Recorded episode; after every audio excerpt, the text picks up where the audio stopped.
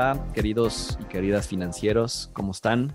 Somos Alberto y Alfredo Cortés en otro episodio de Café Financiero. Y recuerden que nosotros nos especializamos en seguros e inversiones y nuestra misión es ayudar a las personas para que siempre tengan dinero. ¿Cómo estás, Alberto? Muy bien, muy bien, gracias. Eh, recuerden que nos pueden seguir en nuestras redes sociales. Nos encuentran en Facebook como Café Financiero MX, Instagram Café Financiero MX y en nuestro canal de YouTube también como Café Financiero MX. Y pues vamos a arrancar. Hoy tenemos una pregunta muy buena. Muy buena. Este, estamos eh, en pleno verano de 2022 y justo tenemos la inflación más alta que no habíamos tenido en muchos años en México y lo mismo está pasando en Estados Unidos. Así que hoy vamos a responder, ¿dónde no tener tu dinero con inflaciones altas? Creo que hay que empezar por lo básico. ¿Qué es la inflación? El alza de precios en el tiempo, el aumento de un precio. Tú, pues cada año vas cobrando más por tus servicios, cobrando más por tus productos, quieres ganar más dinero, es un fenómeno completamente natural, ¿no? Totalmente, es algo natural, siempre lo hemos tenido eh, en este país y casi en todos los países del mundo, me atrevo a decir, existe la inflación es el alza de precios y servicios. Eh, normalmente tiene que ver mucho con la canasta básica, ¿no? Con cierta canasta de, productos. Así es como lo miden, al menos aquí en México. Pero bueno, ese es otro tema. Ahora, ¿por qué es tan importante tener tu dinero protegido de inflación? Mm, hay algo que se llama eh, el, como el paso del tiempo, o sea, ese decrecimiento del poder adquisitivo, eh, por lo mismo que es la inflación, ¿no? O sea, es como son dos, dos asuntos relacionados. Entonces, tú podrías decir, tengo 100 pesos aquí guardados el día de hoy, pero el día de mañana no te van a alcanzar para lo mismo. No significa que, que valgan menos porque se deteriore o el billete valga menos, sino porque te alcanza para menos. Por eso es tan importante tenerlo eh, invertido y que te esté generando un rendimiento ese dinero, ¿no? Si, si tú lo guardas, pues pasa el tiempo y cada vez te alcanza para menos. Yo pienso que esa es la importancia de buscar dónde meter ese dinero. Sí, yo pienso que a veces no nos damos cuenta hasta que pasa el tiempo y hacemos cuentas. Pero imagínate que tienes, eh, no, voy a hablar otra vez de 100 pesos. Con 100 pesos, hace 10 años, yo creo que comprábamos, no sé, voy a hablar de algo muy sencillo, dos cafés en Starbucks que costaban menos de 50 cada uno, ¿no? hoy en día creo que andan en casi 70, entonces ya serían 140 pesos, o sea, con 100 pesos ya no te compras los dos cafés. Em, y así pasa con todo. O sea, con 100 mil pesos, hace 15 años te comprabas un coche, posiblemente, a lo mejor uno pequeño, Hoy el mismo coche cuesta 170 mil pesos. Hablando en dólares, eh, con mil dólares a lo mejor te ibas de compras y, te, y pensando en te alcanzaba para cinco pantalones y cinco camisas. Hoy en día te alcanza para cinco pantalones y cuatro camisas. Te compras una camisa menos con los mismos mil dólares. Eso es la inflación, tal cual. Un boleto de avión eh, el, a lo mejor costaba un boleto de avión de Ciudad de México a, a Cancún, eh, costaba 200 dólares, ahorita cuesta 300. Entonces, y así. Aquí estamos hablando de ejemplos como del día a día, pero pasa desde cuánto cuesta el kilo de limones o la docena de huevos hasta la educación, que ese es otro tema inflacionario.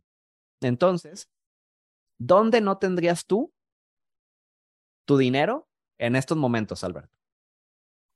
Primero que todo, aquí en mi casa.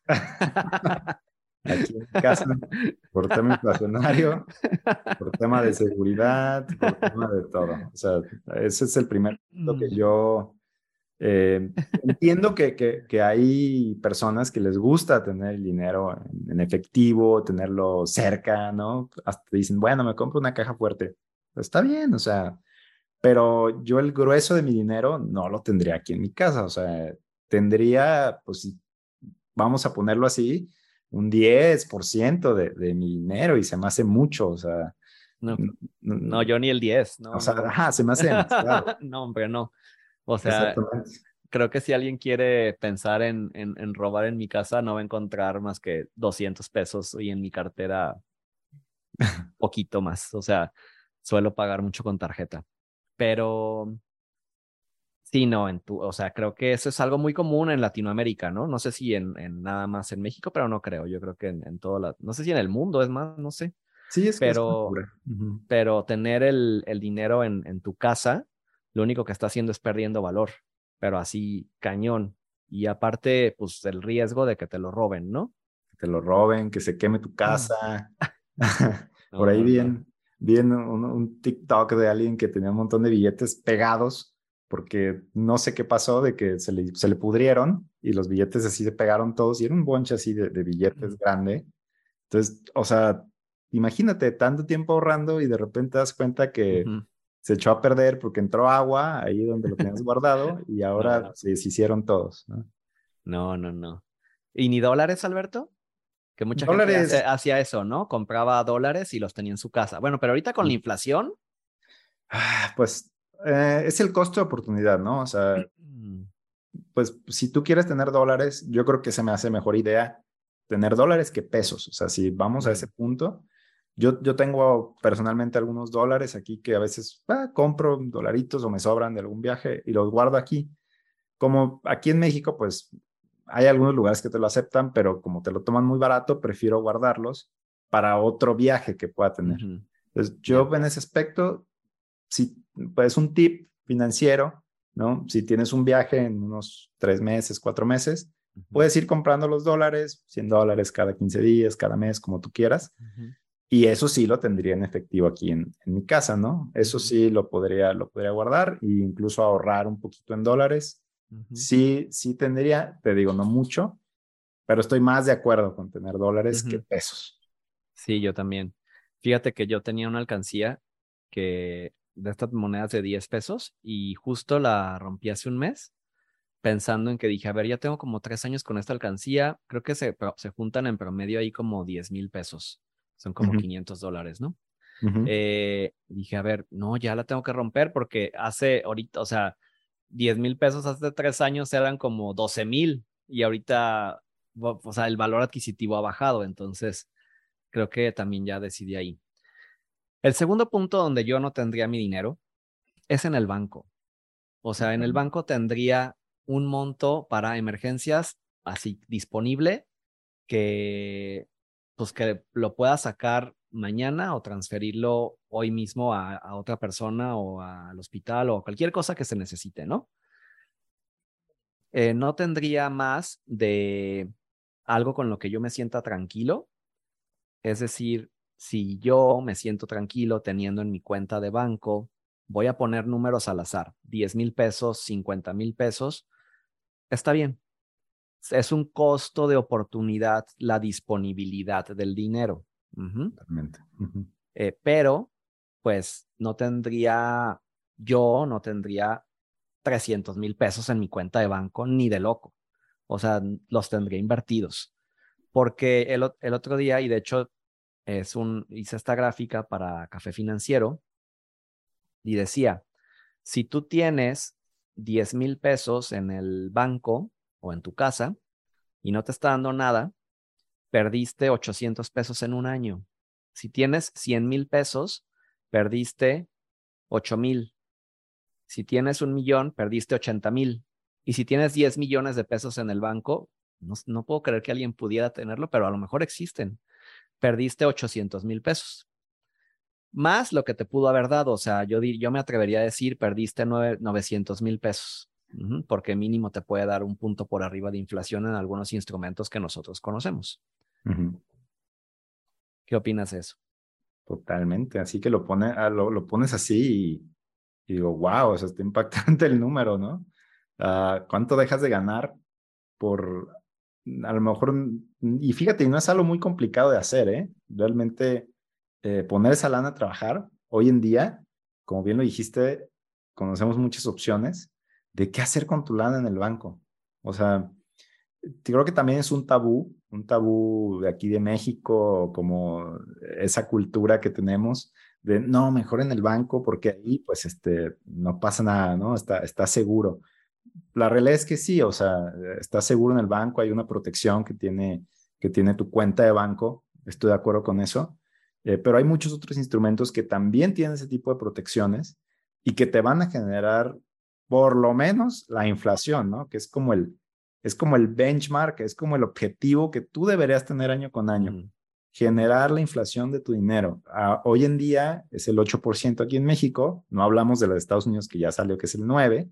Imagínense, es el 9, o sea, entonces, creo yo que sí, es un pésimo lugar el banco y de ahí me brincaría a un tercer punto, que sería los pagarés bancarios. Ah, bueno, sí, porque el banco te puede ofrecer inversiones, claro. ¿Cuánto da un pagaré bancario? yo creo que ahorita da el 3. Se me hace mucho. 3, 4. ¿Por qué? Porque el banco agarra tu lana y la invierte en estos instrumentos que te pagan la inflación o te pagan un poquito más de la inflación y te, te dan la mitad o te dan un poco menos de la mitad. Entonces, uy, qué pésimo lugar. Aparte te descuentan eh, la comisión, te descuentan que el impuesto, o sea, digo, se paga impuestos en los otros instrumentos también, pero el banco regularmente te cobra una comisión y pues en lugar de que sea el 3 se vuelve el 2 o el 1 y pues bueno, o sea, también no, no son, a mí no se me hace una buena idea un pagaré bancario. No, aparte tienes poca disponibilidad, o sea, un pagaré bancario normalmente, no sé, 30 días, 6 meses. días. Así, un año, o sea, puede ser. Entonces, no lo tienes disponible y no te está dando ni la inflación. Un pagaré bancario y aparte te hablan, a veces ni siquiera, me ha tocado clientes que me dicen, es que tenía un pagaré y pues me lo reinvirtieron otra vez. Ni siquiera me preguntaron y pues otros tres meses me tengo que esperar para moverlos. O sea, no, no tienes disponibilidad. Sí, o sea, hay instrumentos de largo plazo que para eso son, para no tener disponibilidad, un plan de retiro, un plan educacional, etcétera. Pero pero eso es otra cosa. Un pagaré bancario. El, banco no es un lugar para tener tu dinero a plazos. Estoy. El banco es para recibir dinero, cobrar dinero, que te paguen tu nómina, tus servicios, tus productos, bla, bla. Y de ahí lo distribuyes. Es como, es como una vena de tu sistema financiero, yo lo pondría así. Es el que va a dispersar hacia tus otras cuentas que tienes, ¿no? O sea, es el, no es el corazón, no debe ser el corazón. Es solamente un medio de transporte para que lleve la sangre, que es tu dinero, hacia la cuenta A, que es tus inversiones, tu cuenta B, que es tu póliza de ahorro, tu cuenta C, que es tu eh, cuenta de la educación de tus hijos, lo que quieras. ¿no? Entonces, eh, ve el banco así como un instrumento, un intermediario que te ayuda a transportar tu dinero. Mm, muy buena analogía, nunca se me hubiera ocurrido. Sí, sí, es cierto, o sea, y creo que aplica también para las empresas, ¿no? Totalmente. O sea, una empresa que tiene, a lo mejor una empresa sí tiene 10 millones de pesos en su cuenta de banco. Puede ser muchísimo más probable. Sí. Y lo tiene ahí, ahí detenido. Ahí detenido, wow. Con esos 900 mil pesos, ¿cuántos aguinaldos nóminas no puedes pagar? ¿Hay, ¿Hay instrumentos, Alberto, que pueda contratar una empresa para proteger su dinero? Totalmente. Totalmente. Nosotros conocemos varios y es lo mismo, o sea, puedes tener cierta disponibilidad, pues depende del uso que le quieras dar ese dinero. Em, ahora, ¿qué opinas de los apartados? De los apartados de ciertas instituciones bancarias que son, eh, a lo mejor si alguien está en este banco que, que, a mí se me ocurre, tiene lo que se llaman apartados, es decir, en tu, en tu aplicación del celular mandas 5 mil pesos para pagar la tarjeta, 10 mil pesos para tu ahorro y otro para tu fondo de emergencias, que es muy sencillo, tiene la gran ventaja de que no está disponible en tu cuenta y no te, o sea, si te llegan a clonar la tarjeta, eso no se lo pueden llevar, eh, pero tampoco te dan un rendimiento. ¿Tú los mm. conoces? O sea, en, los bancos que tú manejas, Ajá, bueno, donde tú tienes dinero, ¿hay apartados? Sí, sí hay apartados. yo lo utilizo para literalmente la liquidez, porque como dices, están no a la vista, pero sí lo puedes tú como ahí le picas en tu aplicación y lo, lo mandas, lo, lo bajas a tu cuenta base y es 24/7, ¿no? Prácticamente lo puedes retirar un sábado en la noche, ¿no? Ah, necesito mil pesos para pagar la cena. Bajo los mil pesos de, no sé, tengo 10 mil en el apartado, bajo los mil, los retiro del cajero y listo. O sea, perfecto. Yo creo que eso es la mejor manera de manejar el dinero, no tenerlo en la cuenta base, mandarlo ahí. Hay algunas que sí te pagan, por ejemplo, en mi banco te paga creo que el 1% anual, que es nada, bueno. pero ahí te va depositando unos pequeños centavos. Entonces sí te paga pues algo, digo. Por lo menos, bueno, por lo menos, mejor, mejor que nada. Exactamente.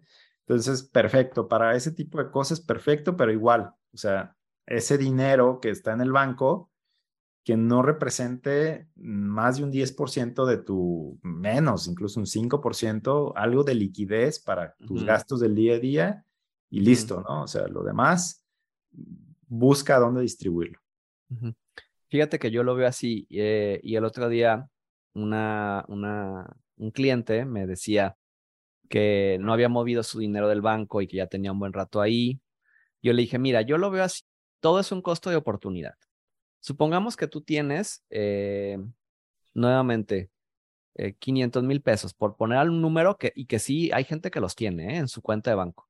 Sí, este, entonces, quiere decir que pensando en este 9%, o sea, son 45 mil pesos, ¿no? Sí.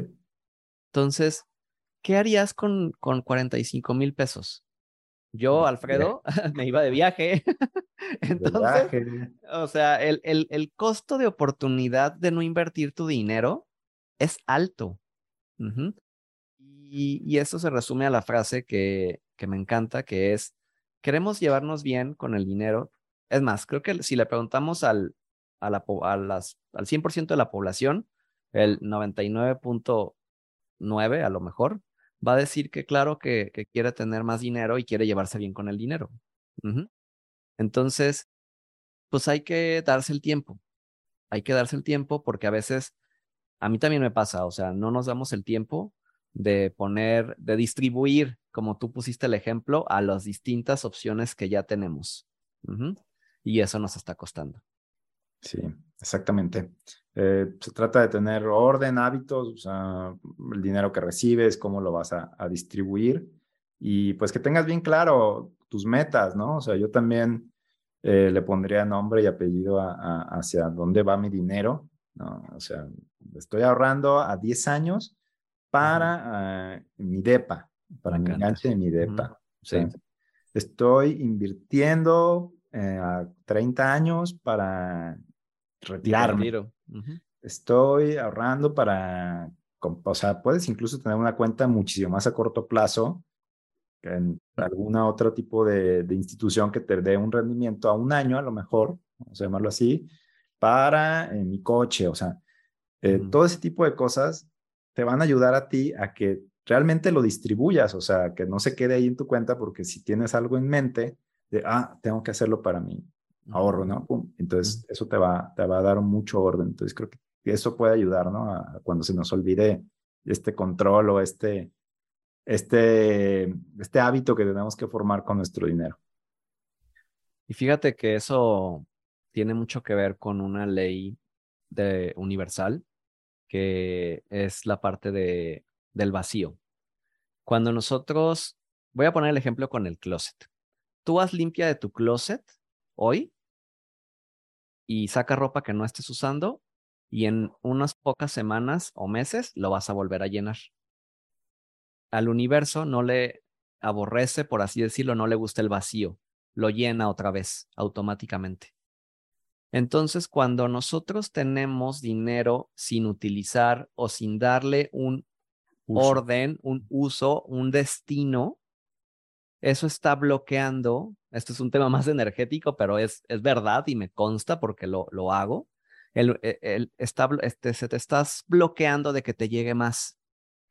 Entonces, cuando tú dices, a ver, recibo mi ingreso y esto es para mi plan de retiro, para la educación de mis hijos, para mi fondo de emergencias, para mis inversiones en la bolsa de valores, etcétera, etcétera, automáticamente te va a llegar más. Que si no, y eso a mí me pasa, o sea, a veces o sea, todos dices, ay, es que no quiero, o sea, pero que quiero ver mi dinero en mi cuenta, ¿no? Pero, pero estás bloqueando la energía. Totalmente, totalmente. sí, estoy de acuerdo. Lo que, lo que no fluye se estanca. Es agua estancada, ¿no? Es agua estancada, claro. Pudre, el dinero ahí se te, se te va a carcomer, vamos a llamarlo así. Entonces, sí, em, es súper recomendable que, digo, con todo gusto, nosotros podemos platicar con ustedes, nos dedicamos a esto, básicamente. Eh, hay muchas opciones allá afuera, hoy en día el mercado financiero se ha vuelto muy noble. En esa nobleza caben los fraudes, eh, les recomendamos que tengan, tengan cuidado porque hay gente que no, no los va a asesorar, va a ver por sus propios intereses. Y sí, sí, asesórense con alguien que, confíen, que les haga sentido sobre todo lo que les dicen. Y pues cuiden su dinero y pónganlo a trabajar. Sí, ese es, ese es tema de otro capítulo, el tema de los fraudes, pero sí vamos a hablar de él. Eh, cuiden mucho eh, eh, esta parte. Vamos a hablar en otro capítulo de eso. Asesórense. Yo les diría nada más lo que tengan y que, que sea parte de su patrimonio y no lo quieran arriesgar, ténganlo en instituciones reguladas por el sistema financiero mexicano. Siempre pregunten eso. Sí, que estén reguladas y tengan sentido, ¿no? Que te haga sentido lo que te ofrecen. Va. Pues recuerden que les dejamos en nuestro Instagram eh, la sección de preguntas para que nos puedan comentar, que nos digan qué les interesa saber, qué quieren saber de nosotros, eh, cómo trabajamos, qué hacemos con nuestra lana. Todo eso nos lo pueden preguntar. Y pues muchas gracias. Pues muchas gracias a todos por escucharnos en otro capítulo de este Café Financiero. Eh, somos Alberto y Alfredo Cortés y nos dedicamos a ayudar a las personas para que siempre tengan dinero. Síganos en redes sociales, eh, Instagram, Café Financiero MX, Facebook, Café Financiero también. Y nos vemos en el siguiente capítulo. Gracias. Gracias, Alberto. Bye. Gracias. Nos vemos. Bye.